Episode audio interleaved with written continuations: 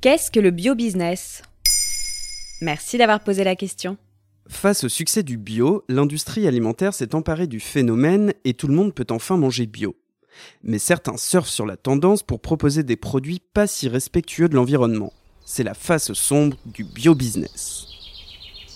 L'agriculture biologique, on connaît. C'est des produits sans chimie, sans génétique, bref, des produits naturels, bons pour l'environnement, pour les agriculteurs et pour la santé.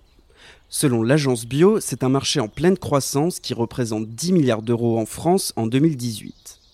Alors, de nombreux agriculteurs passent au bio, mais cela ne suffit pas pour répondre à la demande qui ne finit pas de croître. Les vendeurs n'ont pas d'autre choix que d'importer des produits bio de l'étranger. Mais du coup, en achetant bio, on pollue? Oui, et en plus de ça, il est plus difficile de contrôler la rigueur des producteurs bio s'ils sont loin. Des tonnes de faux produits bio ont été importés ces dernières décennies. L'autre solution vise à augmenter la productivité des agriculteurs bio locaux. Ainsi, de grandes fermes biologiques sont créées en Europe. Pour les élevages de poules, par exemple, cela ressemble plus à de l'élevage industriel qu'au petit poulailler du voisin.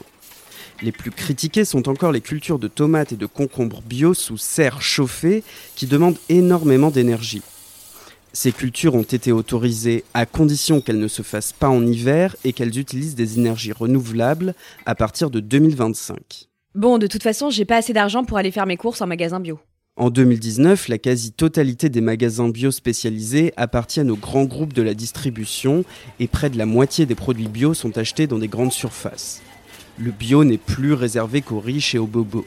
90% des Français disent privilégier les produits éco-responsables et les grandes surfaces ont participé à ce succès en communiquant sur le bio à bas prix.